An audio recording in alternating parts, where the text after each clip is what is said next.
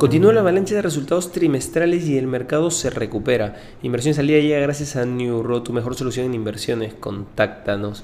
Hoy, en el plano local, el Perú tiene buenos cimientos macroeconómicos para salir de la recesión al destacar en la región como el país con la menor deuda pública en relación al PBI, menor inflación, entre otros aspectos, señaló el experto en finanzas de la Pacífico Business School, Jorge Carrillo Acosta. Asimismo, Carrillo destacó que la confianza empresarial en el Perú a 12 meses ya está en terreno positivo y también mencionó en lo que respecta al crédito suplementario solicitado por el Ejecutivo y que fuera aprobado por el Pleno del Congreso de la República, indicó que va a colaborar a impulsar la actividad económica en la medida que se ejecute el gasto público.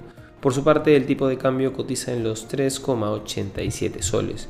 En los mercados internacionales las acciones ganaron terreno el martes en medio de una avalancha de ganancias de los gigantes tecnológicos y otras empresas importantes. El Dow Jones, el S&P 500 y el Nasdaq Composite subieron alrededor del 1%. Sin dudas, la atención se centró firmemente en la avalancha de informes de ganancias de renombre.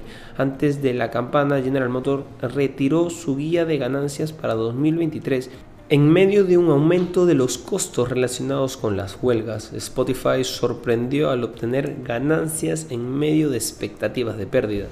En cuanto a las criptomonedas, el Bitcoin siguió subiendo por encima de los 35 mil dólares a su nivel más alto desde la caída de las criptomonedas de 2022, gracias a la especulación de que la SEC está a punto de aprobar un ETF vinculado al token.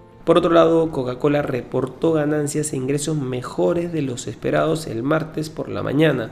El informe se produce un aumento en el que la compañía de bebidas se enfrenta a la caída del precio de las acciones y a las preocupantes tendencias de los consumidores. Coca-Cola ha subido los precios para mantenerse al día con la inflación, pero a eso ha desalentado a algunos consumidores a comprar los productos de la compañía. Aún así, Coca-Cola se mostró satisfecha con sus resultados más recientes y elevó sus perspectivas de ganancias e ingresos para el año. Las acciones de la compañía se elevaron cerca de un 3%. Y no queremos irnos sin mencionar que Barclays reportó una ganancia neta de 1.27 mil millones de libras esterlinas para el tercer trimestre, ligeramente por encima de las expectativas ya que los sólidos resultados en sus negocios de tarjeta de crédito y de consumo compensaron el debilitamiento de los ingresos de la banca de inversión. Sin embargo, su acción retrocedió, ya que los inversores evaluaron la posibilidad de cargos por reducción de costos, la presión sobre los márgenes de interés nacionales y el débil desempeño de divisiones que antes eran fuertes. El banco no anunció ningún nuevo retorno de capital a los accionistas después del anuncio de recompra de acciones de 750 millones de libras esterlinas en julio. Estas han sido las noticias más importantes de hoy, martes 24 de octubre del 2023. Yo soy Eduardo Ballesteros, que tengas un feliz martes.